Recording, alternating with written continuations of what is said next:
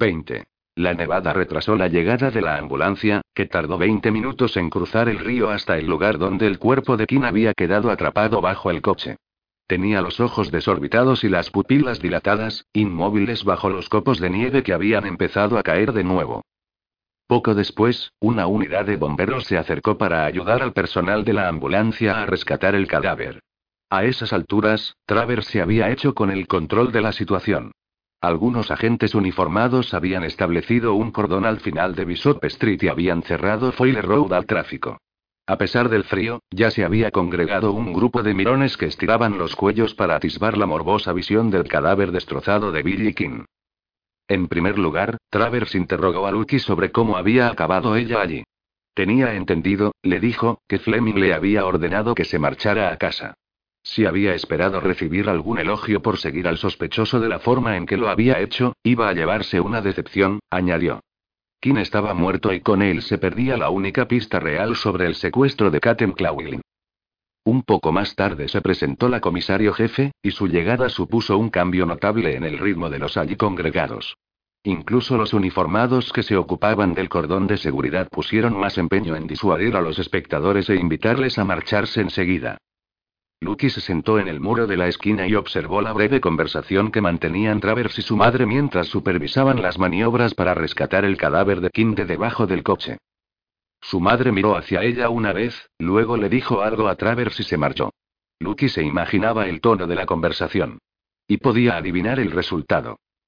Travers se le acercó, con la cara enrojecida, claramente irritado por lo que fuera que la comisario jefe le hubiera dicho. La comisario jefe quiere vernos. Vuelva de inmediato a la central. Ella.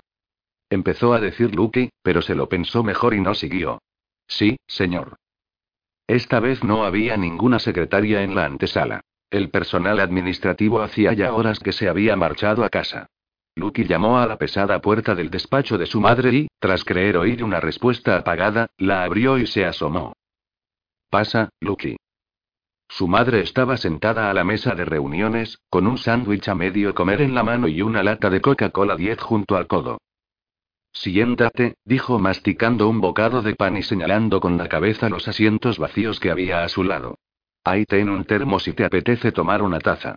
¿Quieres la mitad del sándwich? Lucky iba a rechazarlo, pero se dio cuenta de que no había comido nada. Se había desviado a casa de Annie Ebrice cuando iba de camino a comprar la cena. Gracias, dijo Lucky. Todavía no he comido, añadió, como si tuviera que dar explicaciones a su madre. No deberías saltarte las comidas. Lucky miró las cortezas de pan que su madre acababa de dejar en el envoltorio del sándwich y enarcó una ceja. Haz lo que digo, no lo que hago.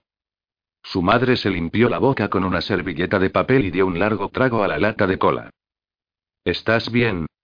Sí, bien, dijo Lucky, tapándose a medias la boca con la mano mientras comía. ¿Necesitas hablar con alguien sobre lo que has visto esta noche? ¿Te refieres a alguien más aparte de ti?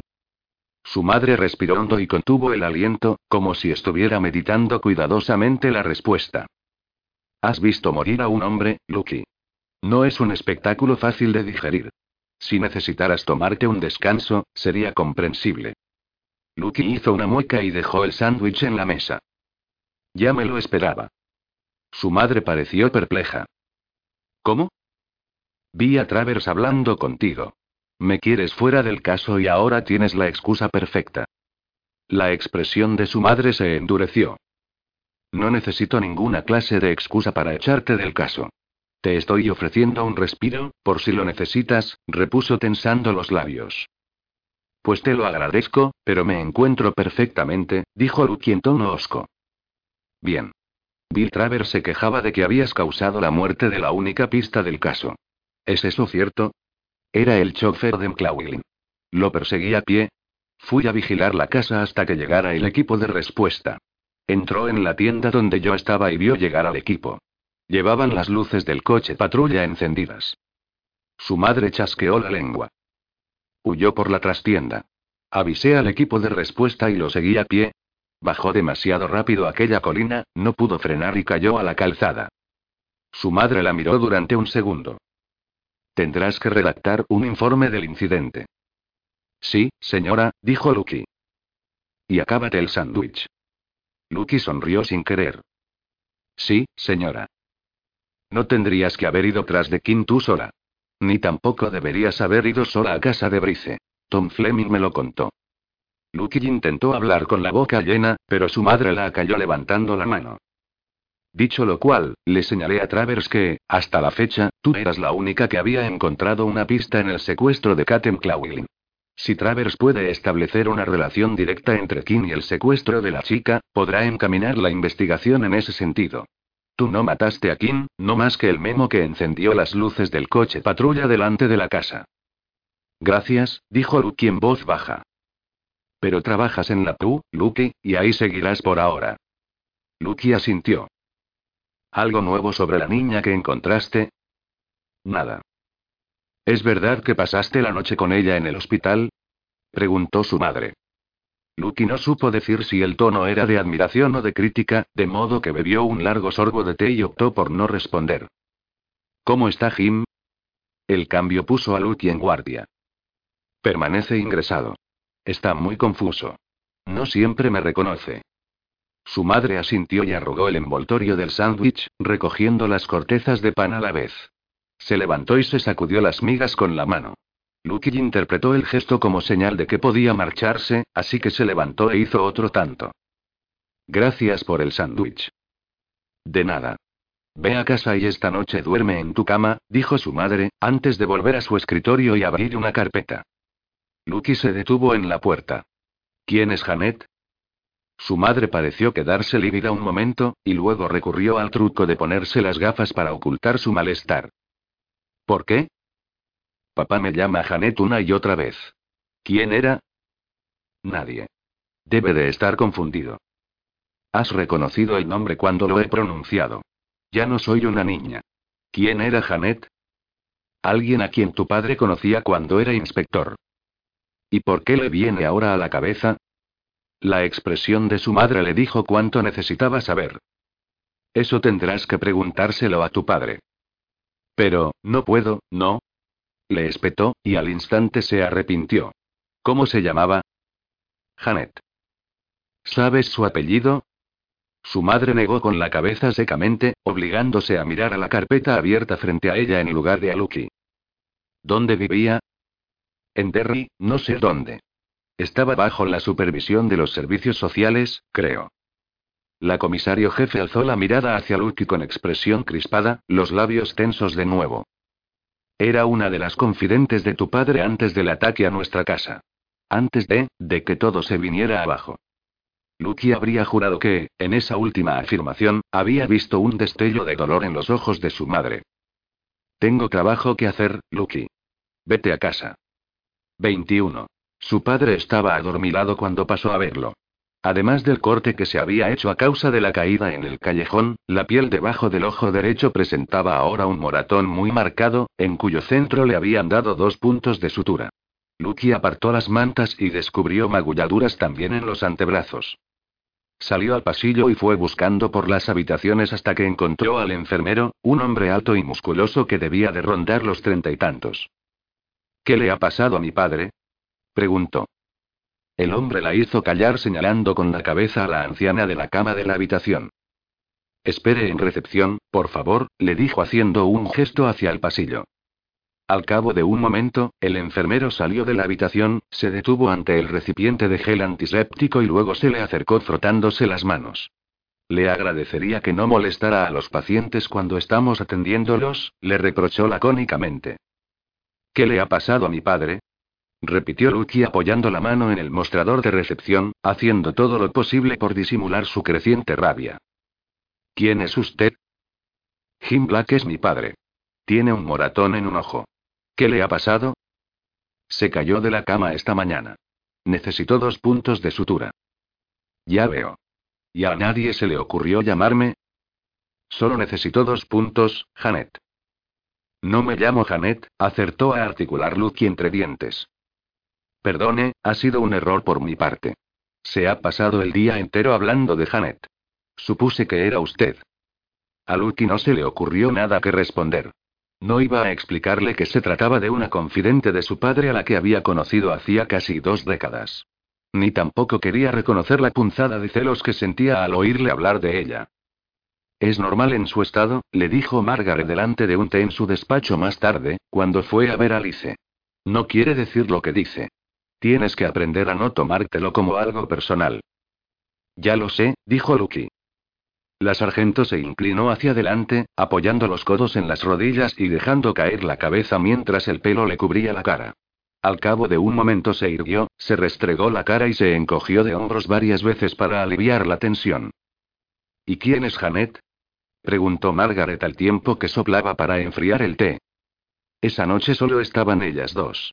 Una de las enfermeras que las había acompañado había tenido que salir cuando sonó una alarma en otra parte de la planta. Alguien que conoció mi padre cuando trabajaba, dijo Lucky. Entonces no era una novia. Al ver la reacción de Lucky, Margaret sonrió con afabilidad. Por Dios, no, dijo Lucky. Dijiste que tus padres se habían divorciado. Tal vez Janet fuera una chica con la que salía. No lo creo, dijo Lucky. Aunque, si se acuerda de ella después de tantos años, debió de ser alguien importante en su vida. O tal vez no, dijo Margaret. Puede tratarse de fragmentos aleatorios de memoria que aparecen y desaparecen. Tal vez esté viviendo en el pasado. Afrontémoslo. Es la enfermedad más corriente en este país. Lucky no compartió su sonrisa ante el comentario. No dejes que te supere, añadió Margaret. Lo siento, dijo Lucky. He tenido una noche de mierda. Me avisaron con una pista sobre Alice, que al final resultó ser sobre Katen Clawlin. Acabé persiguiendo a un sospechoso, y el hombre ha muerto. ¿Qué? Lo arrolló un coche. Margaret abrió los ojos de par en par, sorprendida. Había oído la noticia. Lo escuché en la radio. ¿Estabas ahí? Lo lamento. No me extraña que te sientas tan hecha polvo. Son gajes del oficio, supongo, dijo Lucky. Por cierto, hoy te he visto en la tele, dijo Margaret. Mi marido estaba viendo las noticias mientras me hablaba sobre la recompensa que ha ofrecido McCain Clawlin. Entonces te vi en pantalla, le mandé callar y subí el volumen. Lo hiciste muy bien. La recompensa es cuantiosa, ¿verdad? Pues parece que tenía pensado ofrecer más. Mi marido trabaja para su contable. Margaret se inclinó para acercarse un poco más a Luke, y continuó. Quería que pusieran a su disposición 10 millones, pero era imposible. Ian ni siquiera sabe de dónde va a sacar McLaughlin ese millón. Está casi arruinado. ¿Va a conseguir 25 millones por los terrenos de la zona portuaria? repuso Luke con incredulidad. No, no se los van a dar. Porque no puede venderlos, dijo Margaret, encantada de cotillar. Según parece, estuvo canteando la venta hace unos años y por entonces le ofrecieron 45 millones. Ojalá estuviera yo así de arruinada. Pero la burbuja estalló, prosiguió Margaret. El valor del solar se hundió, según Ian. A McLaughlin le han ofrecido 5 millones, no 25. Él filtró esa falsa información con la esperanza de que los inversores mejoraran la oferta. Pero siguen sin subir de los 5 millones. Él pagó más por el terreno. Ian dijo que sería un milagro que consiguiera el efectivo para pagar una recompensa, por no hablar de un rescate por la pobre chica si es que los secuestradores llegan a pedirlo. ¿Estás segura? Eso es lo que me ha contado Ian, dijo Margaret, cogiendo otra galleta de mermelada de la bandeja que había sobre su mesa y mojándola en su taza. Alice, tumbada en la cama, miraba fijamente el techo cuando Lucky entró en la habitación. La niña la vio acercarse y volvió levemente la cabeza mientras Lucky se sentaba en la silla junto a la cama. ¿Cómo estamos esta noche? preguntó Lucky. La sargento se quitó el abrigo y lo dobló a modo de cojín, apoyó la nuca en él y se recostó en la silla. Alice la miraba fijamente. Sus grandes ojos parpadearon varias veces. ¿Has tenido visita hoy? preguntó Lucky. La niña no dejaba de mirarla, y sus ojos seguían los movimientos de los labios de Lucky al formar las palabras. ¿Me oyes, Alice? Lucky no esperaba respuesta, así que la sorprendió y se movió hacia adelante cuando la cabeza de Alice pareció asentir casi imperceptiblemente. ¿Has dicho que sí con la cabeza? Nada. Alice, ¿me has dicho que sí con la cabeza? Preguntó de nuevo. La niña siguió mirándola fijamente, con la cabeza inmóvil. ¿Quieres que te lea? Preguntó Lucky, y cogió el libro de cuentos infantiles de la mesita de noche, sin quitarle ojo a la pequeña. Lucky abrió el libro en el siguiente cuento. Tal vez se había imaginado el gesto de la niña. ¿Qué te parece Ansel y Gretel? 22. Cuando Lucky se despertó, tenía los músculos agarrotados. Estaba encorvada en la silla junto a la cama de Alice, con los pies levantados a la altura del colchón. Alguien le había echado una manta por encima mientras dormía. Al estirar el cuello, vio que la niña estaba tumbada de cara a ella, gimiendo suavemente en sueños. Había abrazado una de las piernas de Lucky y el muslo le servía de almohada para la mejilla. Lucky intentó moverse sin despertarla, sosteniéndole la cabeza con una mano para poder apartar la pierna. Alice abrió un poco los ojos y miró a Lucky. La más fugaz sombra de sonrisa cruzó sus labios, y al instante se desvaneció. La niña volvió a cerrar los párpados y su respiración se estabilizó mientras se dormía de nuevo. Lucky recogió sus cosas y entró en el baño para asearse. Se acercó a echar un vistazo a su padre y luego bajó a desayunar en la cantina del personal. Cuando volvió a subir, Robbie ya había llegado. Lucky miró su reloj. Las 8:15 de la mañana. Él captó el gesto. No eres la única que trabaja de vez en cuando fuera de su horario, dijo sonriendo. Lucky le devolvió la sonrisa. Así que has vuelto a pasar aquí la noche, ¿no? Antes de que Lucky tuviera tiempo de responder, él prosiguió. ¿No tienes vida fuera de la policía? ¿No sales nunca a cenar o a tomar una copa? Lucky sonrió. Muy raramente, dijo. Cuido de mi padre. Necesitas tiempo para ti misma, pasar una noche en casa. Alice no va a irse a ningún sitio. Lo tendré en cuenta, respondió, sintiéndose cada vez más incómoda. No, sé que no lo harás. Me preguntaba si podría pedirte un favor, dijo, ansiosa por cambiar de tema de conversación. Robbie levantó una ceja. ¿Personal o profesional? Intento localizar a una chica que estuvo bajo la tutela de los servicios sociales a principios de los años 90. Se llamaba Janet. Janet, ¿qué más? preguntó Robbie. No lo sé, dijo Lucky. Solo conozco el nombre de pila, Janet. Vivía en Derry en 1993. Debía de ser una adolescente. ¿Eso es todo lo que sabes? Me temo que sí. ¿Qué relación tiene con Alice? Ella, está relacionada con otro asunto que estoy investigando, farfulló Lucky. ¿Personal o profesional? ¿Lo harás? ¿Personal o profesional?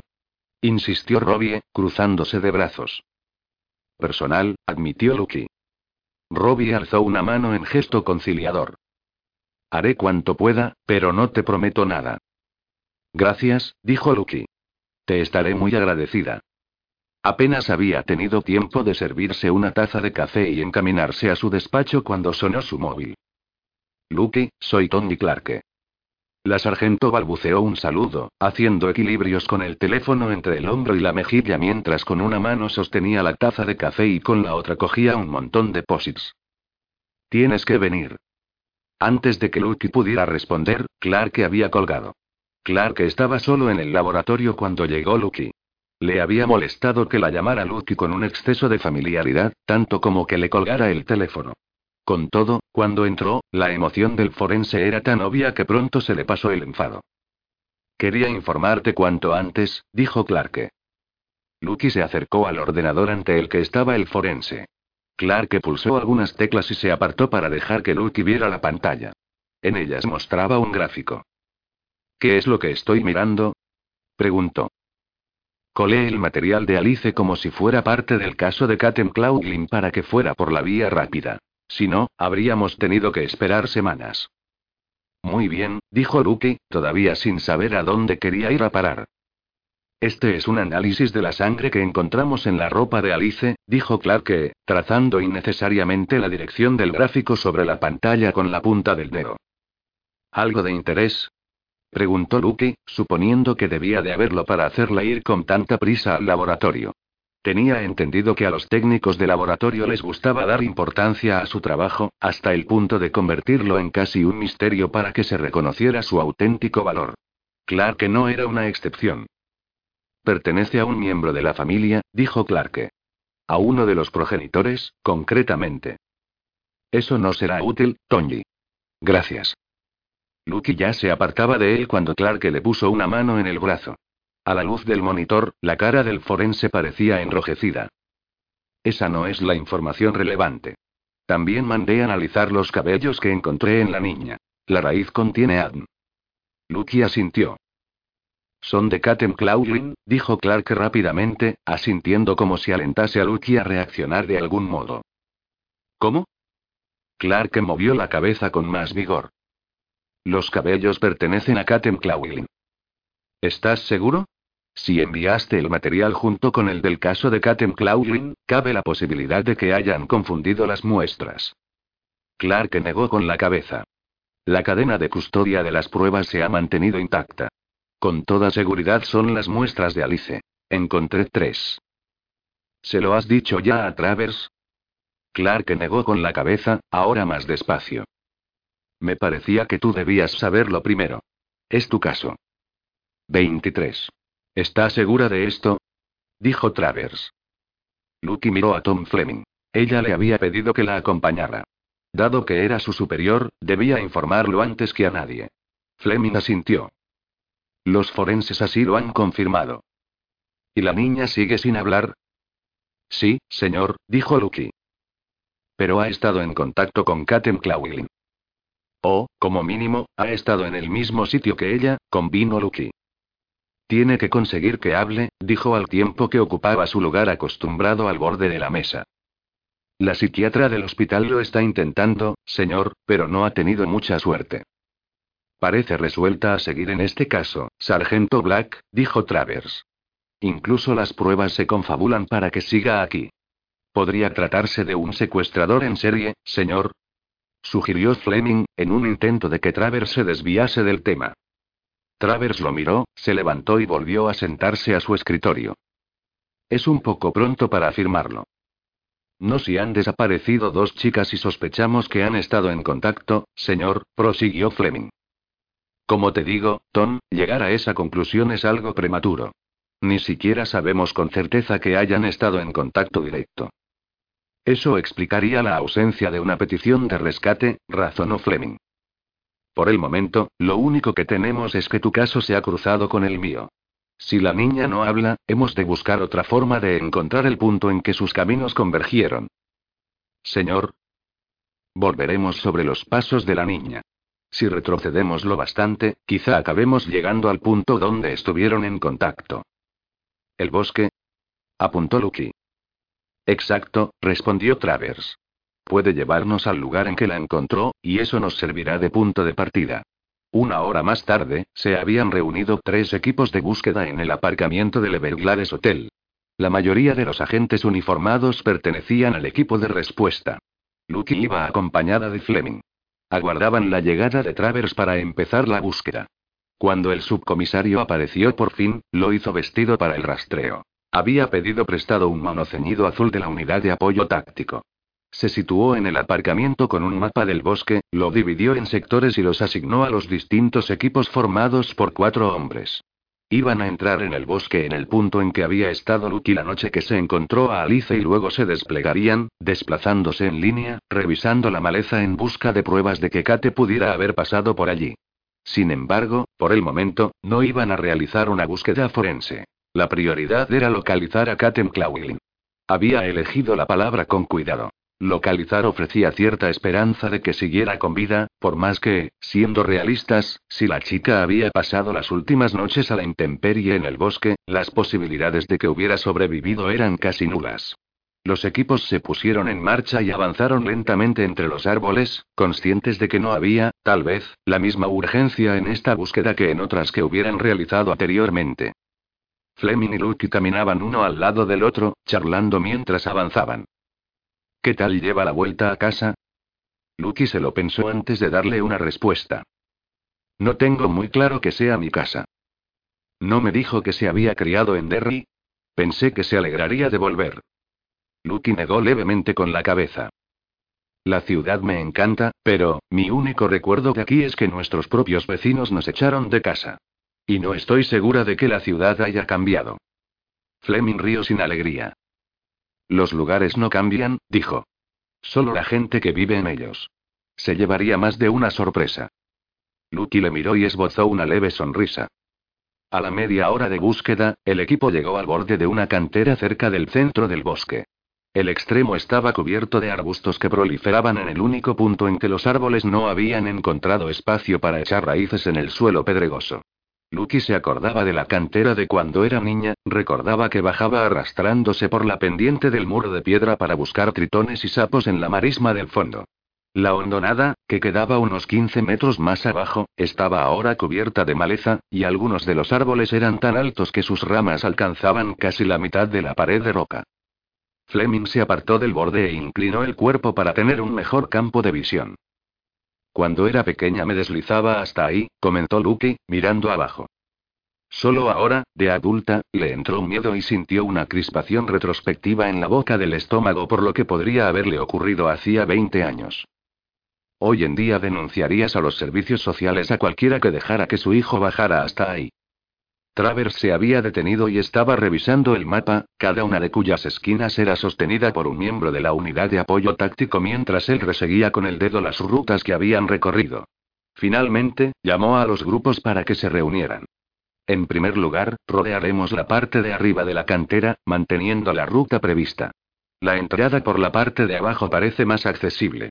Nos encontraremos al otro lado, en el fondo, y luego recorreremos el lecho de la cantera. Seguramente la chica llegó hasta el borde y, a oscuras, no vio dónde estaba. Chicos, será mejor que nos preparemos para lo peor. Fleming y Lucky se encaminaron hacia el este con algunos agentes de la unidad de apoyo táctico, mientras que Travers y los demás se dirigieron hacia el oeste. El sendero que discurría en paralelo al borde de la cantera se iba inclinando, con una pendiente engañosamente pronunciada bajo la fina capa de nieve acumulada. Yo ni siquiera sabía de la existencia de este sitio, comentó Fleming. Después de la Segunda Guerra Mundial, la piedra de la cantera se utilizó para construir la antigua base naval americana de los muelles de Lisaalli, le explicó Lucky, abriéndose paso entre las rocas que sobresalían de la nieve. Es fascinante, comentó secamente Fleming. ¿Y cómo encontró este rincón? Mi padre me traía a veces cuando era niña, dijo. El pie de Lucky resbaló en el canto de una de las rocas y se tambaleó. Fleming le cogió la mano y la sostuvo hasta que recuperó el equilibrio. Gracias, señor, dijo Lucky, apartándose el pelo de la cara. Los agentes de la unidad táctica que los acompañaban siguieron adelante, charlando en voz baja. La pendiente del sendero se hizo más pronunciada de nuevo hasta que llegaron a mitad de camino. Sobre ellos, la fachada rocosa se alzaba unos nueve metros. Mientras miraban, una enorme rata parda se escabulló entre dos arbustos, deteniéndose un momento para levantar el hocico y olisquear el olor del viento invernal.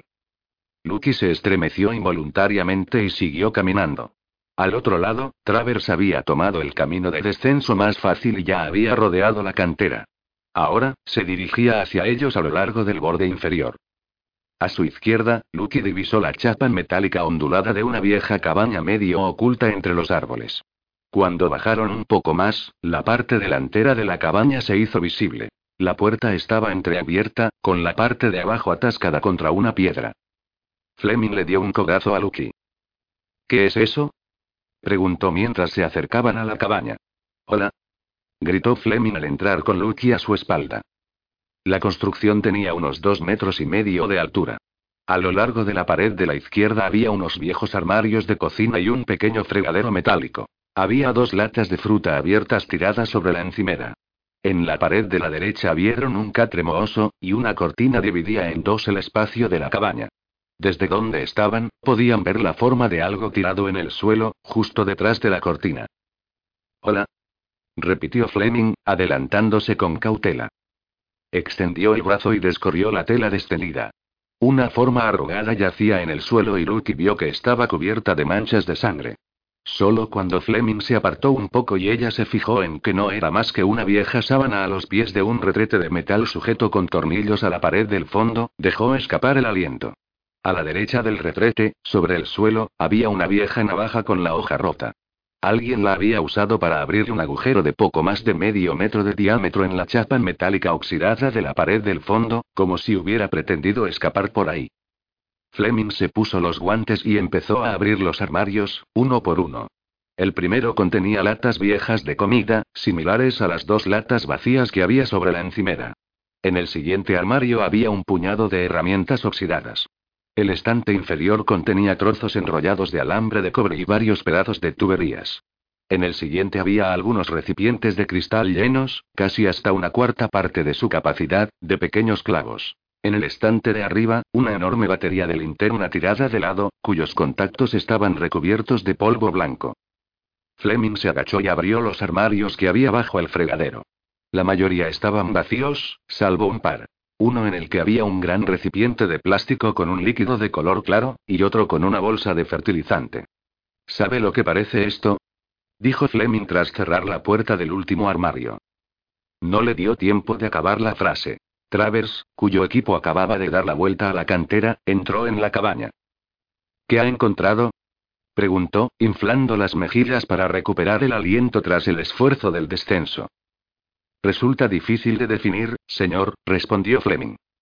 Lucky se acercó al fondo de la cabaña para examinar detenidamente la navaja rota y la chapa metálica arrancada de la pared. En el suelo, junto al retrete, distinguió un pequeño objeto dorado y se agachó para recogerlo. Mire esto, señor, dijo. Travers se acercó con la mano extendida. Lucky le puso el objeto en la palma. Un dije dorado con forma de pingüino. Podría ser de Katem Clawlin, apuntó Lucky. Tal vez de la misma pulsera que el dije que Annie Ebrice encontró en el coche de Billy King. Necesitamos a un especialista de la científica, y ya, dijo Travers, haciéndolos salir a todos y sacando su móvil. 24. Cuando Tony Clark bajó con torpeza la pendiente para iniciar su labor en la cabaña, los equipos de rastreo siguieron la búsqueda, desplegados por el bosque. El aire se iba enfriando a medida que avanzaba la mañana. Incluso a mediodía, el desvaído sol invernal seguía bajo en el cielo, apenas sin despuntar sobre las copas de los árboles. Finalmente, el sendero que seguían los llevó a las lindes del bosque, hacia el este. El camino estaba mejor definido en la zona donde los paseantes que llevaban a sus perros a la entrada del bosque habían alisado la nieve. Salieron de los árboles ante una pequeña verja. Lucky se sobresaltó al darse cuenta de que estaban al final de su propia calle. Yo vivo un poco más arriba, le dijo a Fleming señalando hacia su casa. Pues entonces podrá invitarnos a todos a tomar una taza de té, comentó él. Lo haría si hubieran traído galletas, bromeó Lucky. En ese momento sonó su móvil. El número de la comisaría de Strand Road apareció en la pantalla. El oficial que atendía la recepción le explicó secamente que se había pasado toda la mañana recogiendo llamadas para ella. Un hombre había insistido especialmente en hablar con ella. Charles Graham, el gerente de Clarendon Shears. Dijo que sabía quién era Alice, que la madre de la niña trabajaba para él. Clarendon Shears se ubicaba en una finca industrial en Buncrana Road. Las ventanas de atrás de las oficinas daban a los edificios de ladrillo rojo de la escuela del barrio. Lucky vio a varios de los alumnos, cuyas siluetas negras se recortaban sobre la nieve, jugando un partido de fútbol en el patio antes de que empezaran las clases vespertinas. Charles Graham estaba sentado frente a ella, con las manos de dedos regordetes entrelazadas sobre la mesa. Vi la fotografía de la niña en el programa matinal, explicó. Entiendo, dijo Lucky, impaciente porque fuera al grano. Fleming se había quedado en el bosque con los investigadores forenses que trabajaban en la cabaña, de modo que estaba sola. Y me pareció que ya la había visto antes, añadió el hombre pasándose la lengua por los labios. Después, separó las manos y alisó una hoja de papel sobre la mesa. ¿Está aquí su madre? preguntó Lucky removiéndose en la silla. La contratamos a través de una agencia de trabajo temporal. Hace poco que empezó, prosiguió Graham, eludiendo responder a Lucky. Por eso no estaba muy seguro. Pero cuando vi la foto, supe que había visto a la niña antes, en alguna parte. Graham meneó un grueso dedo para enfatizar sus palabras. ¿Está aquí su madre? repitió Lucky. No. Está de vacaciones. Había reservado las fechas antes de empezar con nosotros. Le enseñaré su mesa. Graham la condujo por un estrecho pasillo a una oficina diáfana. Había seis cubículos independientes separados por paneles grises. Varios de ellos estaban ocupados. Una banda sonora de pulsaciones de teclados amortiguaba las conversaciones telefónicas. ¿Dónde confeccionan las camisas? preguntó Lucky. En el pasado, Derry había sido famosa por su industria camisera, pero en las últimas décadas las fábricas habían ido cerrando una tras otra. En la India, respondió Graham. Aquí solo nos encargamos de los pedidos. Toda la confección se ha externalizado. Aquí es. Entró en el último cubículo. Una única mesa, un ordenador de sobremesa, la superficie ordenada y unos cuantos bolígrafos. Hojas con cifras en una bandeja de plástico a un lado. Sobre el tejido de paño del tabique de separación, había clavadas algunas postales y dibujos. En el medio había una única foto, la de una mujer y una niña. El rostro de la mujer parecía ojeroso, envejecido. Llevaba el pelo, de un rubio sucio, recogido en una coleta. La niña a su lado sonreía risueña a la cámara, con la mejilla pegada a la de su madre. No cabía la menor duda de que la pequeña de la fotografía era Alice. Mientras volvía caminando a su coche, Lucky repasó los detalles que le había dado Graham. La mujer, Melanie Kent, vivía en Churchview, en Strabane, a casi 40 kilómetros de Derry. Sin embargo, cuando Lucky encontró a la niña, nada indicaba que hubiera caminado esa distancia descalza por la nieve. Lucky giró a la derecha, hacia Preen, en el semáforo al final de Spencer Road. Luego siguió adelante y tomó Victoria Road en dirección a Strabane. Conocía vagamente el pueblo, aunque no lo suficiente para localizar Churchview, de modo que llamó a Maidone y pidió que le pusieran con la comisaría de Strabane. El sargento que la atendió parecía joven, con un leve acento rural. Ella le puso en antecedentes del caso y le dijo que tenía una dirección de la madre de Alice en Strabane. El hombre estaba al tanto, comentó que lo había visto en los informes y en la televisión. Le prometió que mandaría un inspector a que la esperara en las latas de la rotonda. ¿Cómo sabré dónde están las latas? Las reconocerá, no se preocupe, dijo riéndose suavemente. Miden más de seis metros de altura y son de metal. Veinte minutos más tarde, Lucky comprobó que el sargento tenía razón. La débil luz del sol invernal caía sobre las tiras de metal con las que se habían confeccionado las gigantescas esculturas. Habían echado sal en la carretera de Strabane y Lucky notaba la nieve medio derretida bajo los neumáticos, incluso podía oír el reconocible chapoteo del hielo aguado dentro de los arcos de las ruedas mientras conducía. Como le había prometido el sargento de recepción, un vehículo del SNI estaba esperándola en el área de estacionamiento. Lucky aparcó su coche, se apeó y salió al encuentro del otro conductor, que en ese momento bajaba también de su vehículo. Era un hombre alto, de constitución delgada y fibrosa, que debía de mediar la cuarentena. El pelo, que ya le raleaba en la coronilla, era de un tono pajizo y se lo peinaba hacia un lado. Se alisó el bigote con el índice y el pulgar mientras caminaba, y le tendió la mano. Inspector. Empezó Lucky. Sargento Black. Me alegro de conocerla. Llámeme Jim. 25. Lucky dejó su coche en el aparcamiento y acompañó a Jim a Churchview. El inspector conducía con la mano derecha y apoyaba la izquierda sobre la pierna, salvo cuando tenía que cambiar de marcha. Sonreía mientras hablaba y la miraba a la cara. ¿Qué pasa entonces con Melanie Kent? preguntó. Creo que encontré a su hija perdida en el bosque. ¿Cree que la encontró? Bueno, encontré a una niña. Pensamos que es la hija de Melanie Kent. Su jefe nos llamó esta mañana tras reconocer la fotografía de la niña que apareció en los informativos. El inspector asintió. Vi la noticia. ¿Qué ha dicho la niña al respecto? Nada, explicó Lucky. No ha hablado con nadie desde que la encontramos.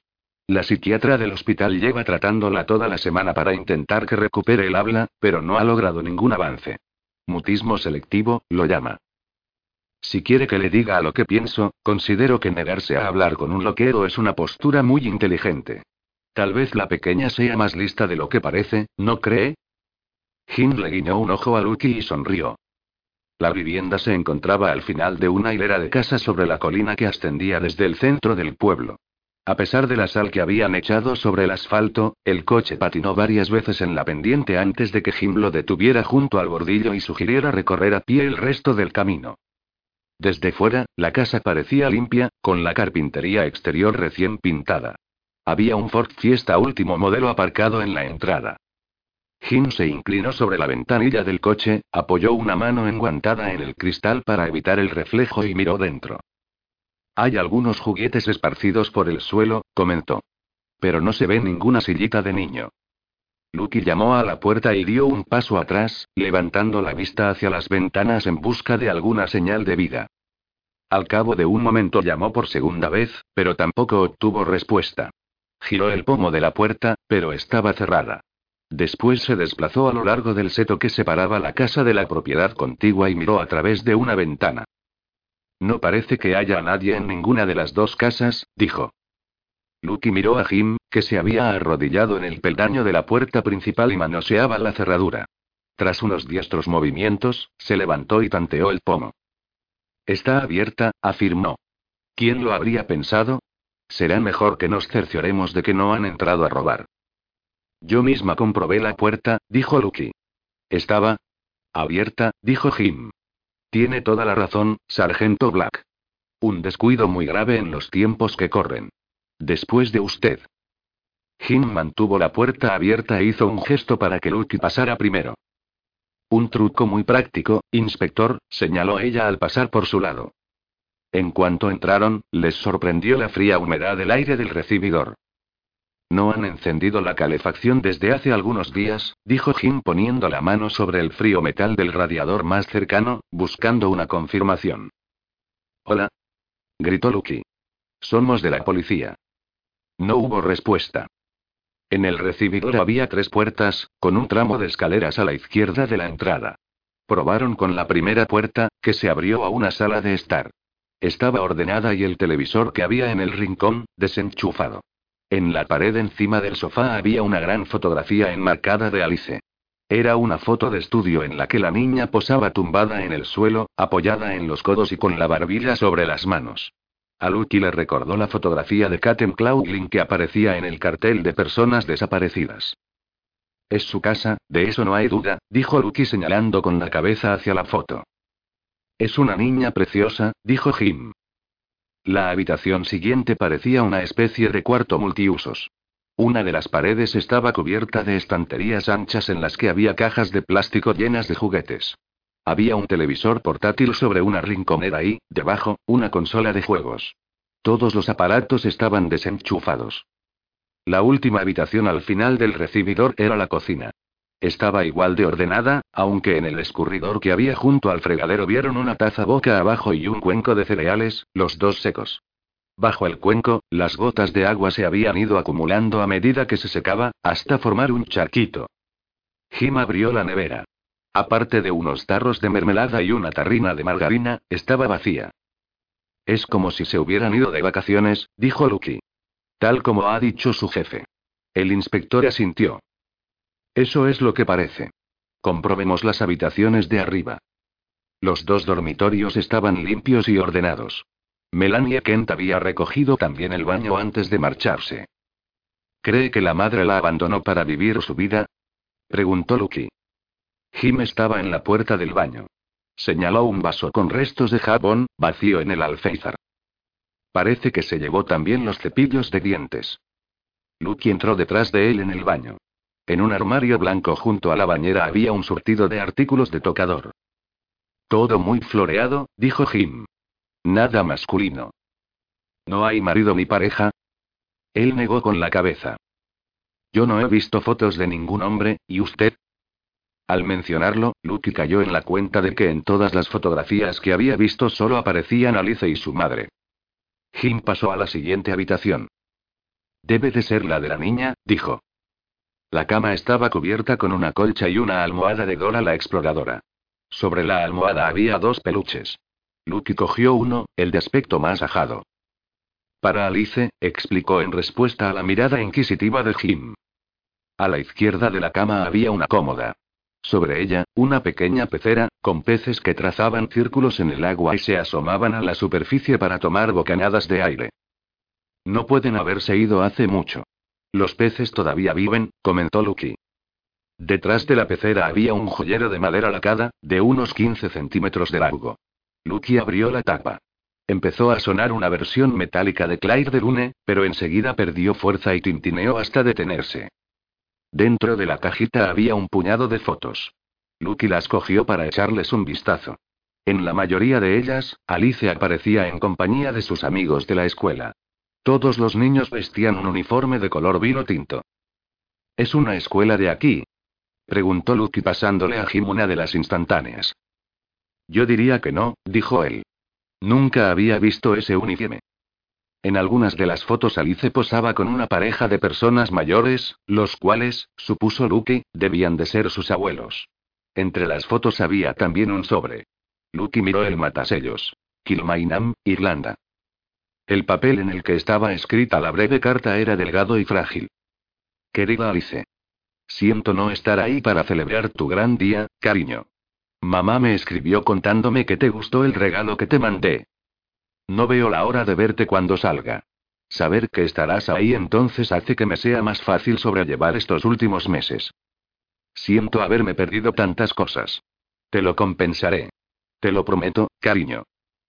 Te mando todo mi amor y muchos besos, papá. Cuando acabó de leerla, Lucky le pasó la carta a Jim.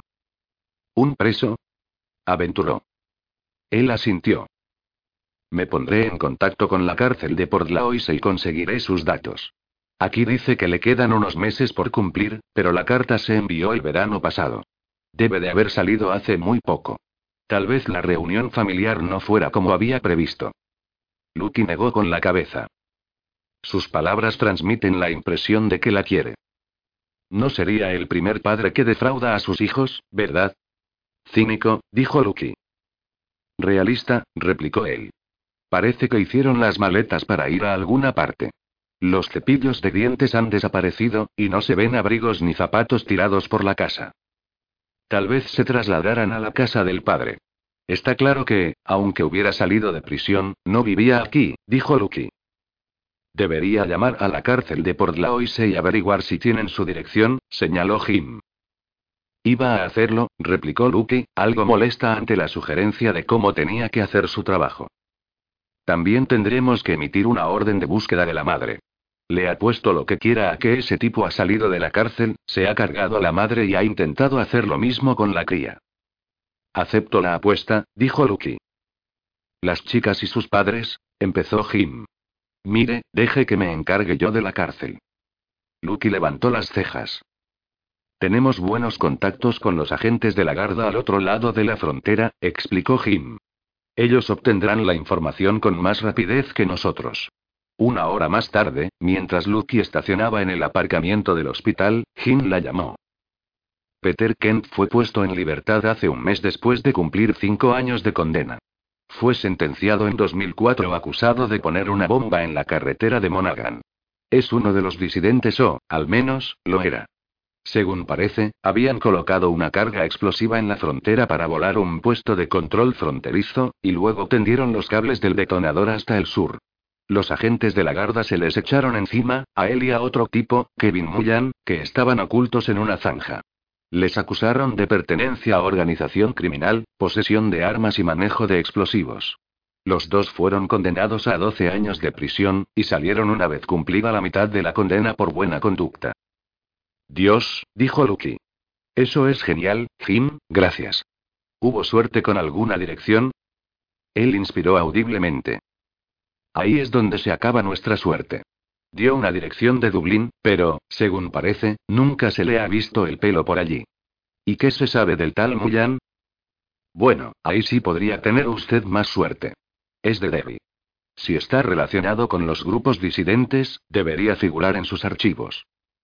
Gracias por su ayuda, dijo Lucky. Ha sido un placer conocerle. Lo mismo digo, respondió él. Tal vez nuestros caminos se crucen de nuevo algún día. 26. Hola, aventuró Lucky asomando la cabeza por la puerta de la habitación de Alice. Al mirar a través del cristal había visto a la psiquiatra, la doctora Mateus, sentada junto a la cama de la niña, leyendo un libro que tenía en el regazo. Alice, tumbada de lado, se acurrucaba lejos de la mujer, de cara a la pared. Cuando oyó la voz de Lucky, la niña se volvió y la miró con ojos inexpresivos. Estamos ocupadas, dijo Mateus con irritación. A continuación, la doctora se levantó y dejó el libro boca abajo, sobre la silla. Lucky reconoció el nombre del escritor. No era un libro que a ella se le hubiera ocurrido leerle a la niña. Tengo algo que creo que le gustaría ver a Alice. Lucky metió la mano en su bolso y sacó el peluche que había cogido de la cama de la niña. La pequeña se quedó boquiabierta, se levantó a trompicones de la cama y corrió hacia ella. Era la primera vez que se movía desde que Lucky la había encontrado, y tanto esfuerzo pareció excesivo para la pequeña, que se tambaleó al llegar a la altura de Lucky mientras agarraba el muñeco con una mano. La niña se desplomó contra la sargento, que instintivamente estiró los brazos para sujetarla, abrazando con fuerza el pequeño cuerpo contra el suyo para evitar que Alice se cayera. Los brazos de la pequeña se aferraron al cuello de Lucky y la apretaron con fuerza. La niña apoyó la cara en la suya. El pelo del peluche que sostenía pegado a la espalda de Lucky le hacía cosquillas en la nuca. Gracias, murmuró Alice. Lucky sintió la humedad de las lágrimas de la niña en su propia piel y, sin quererlo, notó que los ojos empezaban a escocerle. Cerró los párpados con fuerza para impedir que las lágrimas se derramaran por sus mejillas, pero fue en vano. Chis, susurró Lucky. No pasa nada. Mateus estaba delante de ellas, con los brazos en jarras. Sonrió levemente a Luke, asintiendo con la cabeza. Buen trabajo, dijo, articulando las palabras en voz baja. Se llama Alice Kent, explicó Luke a Mateus y Robbie en el despacho de la hermana media hora después. Una de las enfermeras se había quedado con Alice e intentaba entretenerla con los juguetes. Después de decirle gracias a Luke no había vuelto a hablar, aunque parecía más animada, más interesada en lo que le rodeaba. ¿Alguna señal de sus padres? Preguntó Robbie. Nada. La casa está vacía. Parece que tenían la intención de marcharse. Se habían llevado incluso los cepillos de dientes. Vivía con su madre. ¿Y el padre? Preguntó Mateus, que abrió una carpeta que había llevado al despacho y empezó a tomar notas. Es un exconvicto. Salió en libertad hace poco, pero no parece que haya convivido con la madre y la niña. ¿Por qué cumplía condena? Preguntó la doctora. Lucky la miró sin saber muy bien cuánto podía revelarle. Necesito saber si hay antecedentes de malos tratos, por ejemplo, explicó Mateus. ¿A la niña o a la madre? A ninguna de las dos, dijo Lucky.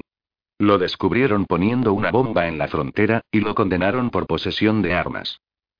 ¿Cree que mató a la madre? Que, al salir después de cinco años, tal vez se encontrara las cerraduras cambiadas, es posible, dijo Lucky. Sobrevolamos el bosque en busca de pistas, pero no descubrimos nada. No hay constancia de accidentes. Cuando empiece el deshielo podré solicitar un rastreo por tierra del bosque y las casas de las cercanías. Mateus asintió. Traer el juguete ha sido una muy buena idea, la felicitó. La niña confía en usted, está claro. Debió de impresionarla cuando la encontró. Se siente vinculada a usted. Coño, no me sorprende. exclamó Robbie en tono de broma.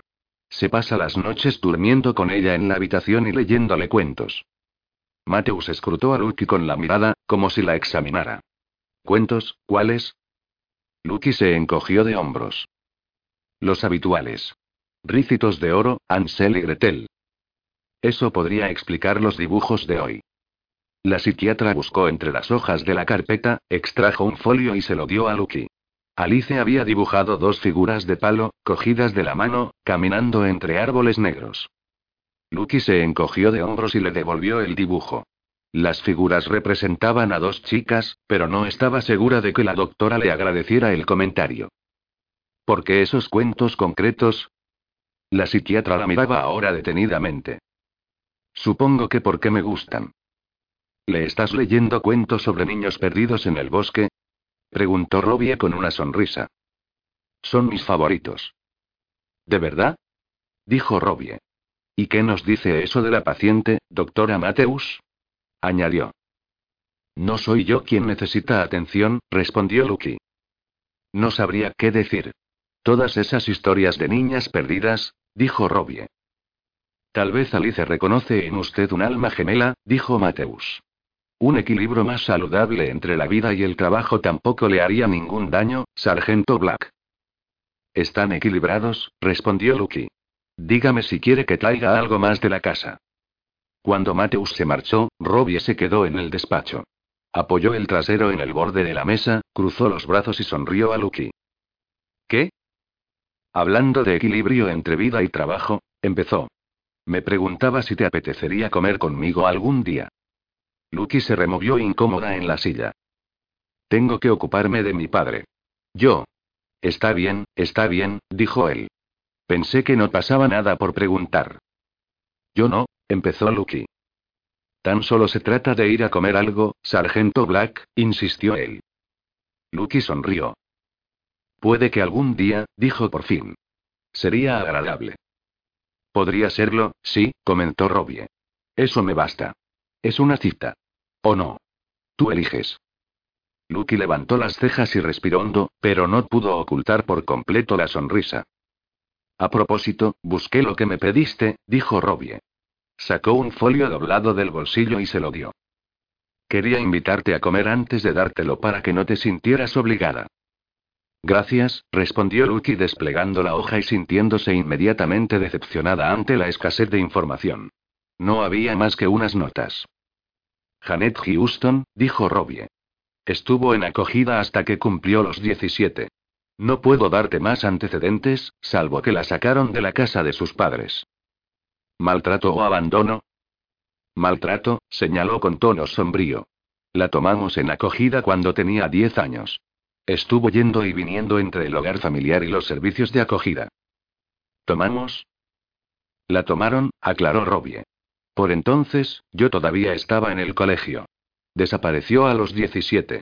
Uno de mis colegas dijo que habían sabido de ella más tarde, por algo que tenía que ver con los probos 1, pero no sé si es una información muy precisa. Podría tratarse solo de un rumor. Lucky revisó la información de la hoja. El nombre, la fecha de nacimiento, un breve resumen de los datos que Robbie acababa de contarle. Para serte sincero, no creo que todo eso vaya a servirte de mucho, dijo Robbie, encogiéndose de hombros a modo de disculpa. Es un punto de partida, repuso Lucky. Gracias por conseguir la información. Robbie extendió las manos. No sé de qué me estás hablando, dijo. Tom Fleming estaba sentado en la sala de interrogatorios con una niña y una agente cuando Lucky entró en la unidad. Estaban grabando en vídeo a la niña y Fleming sostenía dos muñecos ante ella, uno de cada sexo, los dos con todos los detalles anatómicos pertinentes. La niña señalaba uno. Lucky no quería conocer el contexto, ni qué pariente representaba el muñeco masculino en la mente de la niña. Subió a su despacho y encendió el ordenador que había en su mesa. Según el testimonio de Charles Graham, Melania Kent se había reservado unos días libres antes de entrar a trabajar en Clarendon Shears. Tal vez se refiriera a que ya había confirmado las reservas para sus vacaciones antes de empezar en la empresa. El estado de la casa y la ausencia de los cepillos de dientes y de todo lo demás indicaban que había planeado su marcha. ¿Les habría ocurrido algo a Alice y a ella cuando salieron de casa? ¿O tal vez la madre había dejado a Alice con otra persona? ¿Con su padre? Lucky llamó en primer lugar al aeropuerto internacional de Belfast y solicitó una búsqueda de los nombres de Melanie Kent, Peter Kent o Alice Kent como pasajeros con reserva para embarcar durante la semana anterior.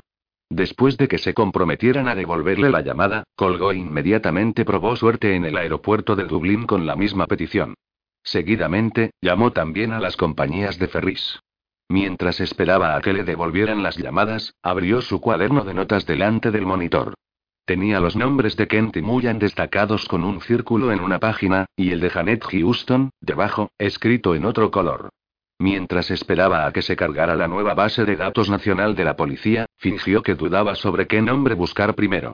Al final, tecleó el de Janet Houston. Tras dejar los servicios de acogida, Houston había sido detenida en diversas ocasiones a lo largo de los años por delitos contra el orden público. La fotografía más reciente, tomada después de que la detuvieran por agredir a un agente, sorprendió a Lucky. La mujer debía de rondar los treinta y pocos, pero parecía mucho mayor.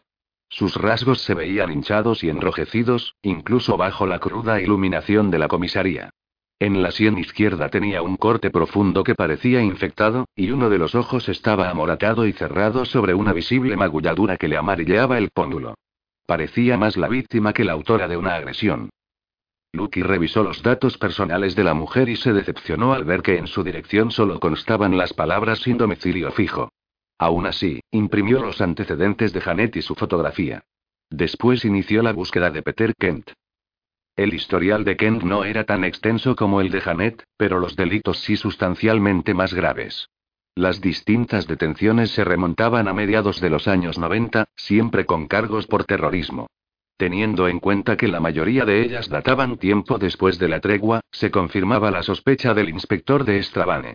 Kent era seguramente un republicano disidente, decepcionado por la declaración de los probos de que la guerra había terminado. También en su caso, los detalles sobre el domicilio estaban en blanco. Lucky amplió la foto del expediente de Kent y examinó su rostro buscando algún parecido con Alice. Su cara era delgada, curtida, su expresión desafiante. Tenía los ojos entrecerrados, y en ellos brillaba un destello de arrogancia. Llevaba barba de dos días. Como Alice, tenía los pómulos altos, lo que confería a sus facciones un aire afeminado. La pequeña también compartía la boca y los labios suaves y carnosos de su padre. Lucky pulsó la tecla de imprimir y tecleó el nombre de Kevin Mullan. Los antecedentes de Mullan eran los más interesantes. Había sido activista del IRA durante el último período de los Troubles. Se creía que, tras la tregua, había encabezado una facción extendida responsable de una sucesión de atentados con artefactos incendiarios a tiendas y recintos comerciales de la ciudad.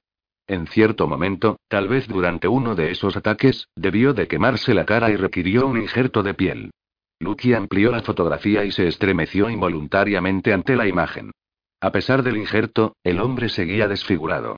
El lado izquierdo de la cara tenía el matiz satinado y quebradizo del plástico, y el pómulo sobresalía ligeramente del párpado inferior. La carne de la mejilla no acababa de encajar con la línea de la mandíbula, como un diminuto delantal de piel que colgara sobre el hueso.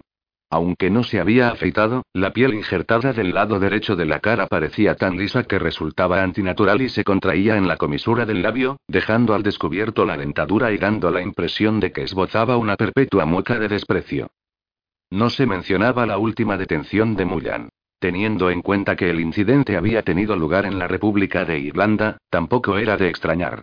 Sin embargo, Lucky atisbó un rayo de esperanza. En la base de datos constaba que Mullan vivía en Derry. Si seguía en la ciudad, tal vez conociera el paradero actual de Peter Kent.